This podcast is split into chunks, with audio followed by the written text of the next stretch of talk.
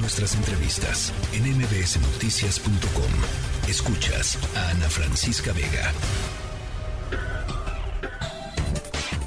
Diana Bernal en MBS Noticias. Bueno, no siempre toca decirlo, pero hay una buena noticia del SAT, mi querida Diana Bernal. Hola, mi querida Ana Francisca, qué gusto saludarte. Pues la buena noticia es que el SAT, digamos que está echando toda la carne al asador y tratando de brindar las mayores facilidades para que todas las personas físicas que estamos obligadas a ello, pues declaremos en este mes de abril, que es el mes que nos toca presentar nuestra declaración anual. De hecho, fíjate que esto vencería hasta el martes 2 de mayo, porque como el 30 de abril es domingo y el primero de mayo, pues como todos sabemos es inhábil, se va hasta el martes. El martes 2 de mayo es el último día que tenemos las personas físicas para presentar y pagar, porque si no pagamos es como si no hubiéramos presentado, en caso de que tengamos saldo a cargo, nuestra declaración anual del ejercicio. ¿Y quiénes están obligados a esto? Pues todos, todos los que percibimos o perciben sueldos y salarios, todos los que tienen la prestación de algún servicio personal independiente o de algún servicio profesional, todos los que realizan actividades empresariales, alguna persona que puso un restaurante, una tienda, de abarrotes, de lo que tú quieras, todos aquellos que cobran rentas, todos los que también cobran intereses, o incluso aquellos que tuvieron una ganancia por enajenación de inmuebles y también los que van a declarar por primera vez, Ana, que son los que tributaron en el año 2022 en lo que conocemos como régimen simplificado de confianza, RECICO. Sí. ¿Y quiénes no están obligados? ¿Quiénes? Todos aquellos que percibieron solamente sueldos e intereses y no superaron los 400 mil pesos de ingresos. O sea que si yo soy una trabajadora que cobré 25 mil pesos mensuales de sueldo, pues no estoy obligada a presentar mi declaración.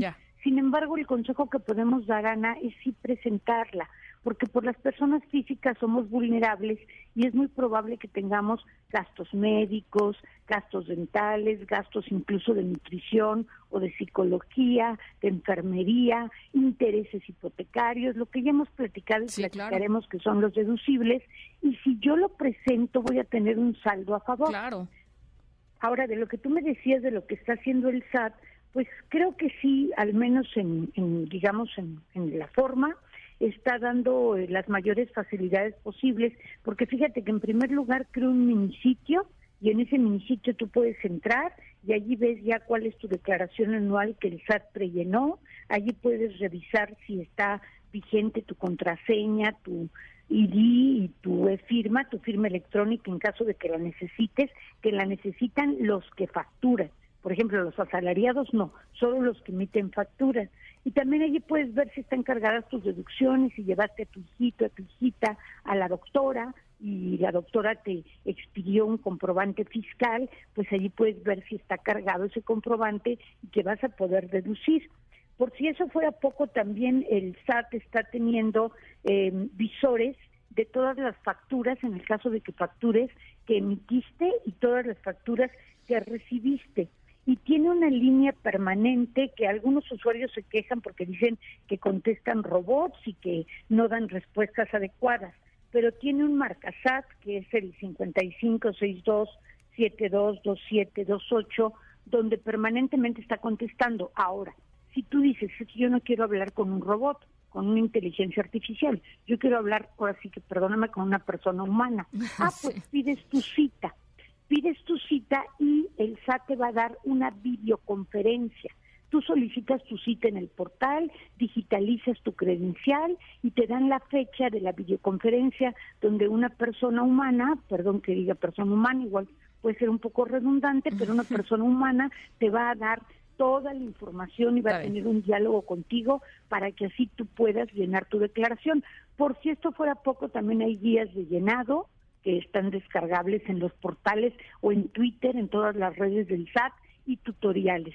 Pero sí es importante que ahorita que apenas estamos a 20 de abril, pues nos apresuremos y no dejemos esto para el último momento y si tenemos problemas acudir a SAT o acudir a Prodecon para que nos apoyen. Bueno, pues ahí está. Diana Bernal, te mando un abrazo como siempre. Muchísimas gracias. Siempre muy útil todos tus comentarios. Qué linda, Ana Francisca. Un gran abrazo y feliz tarde. Igualmente, muy feliz tarde para allá. La tercera de MBS Noticias.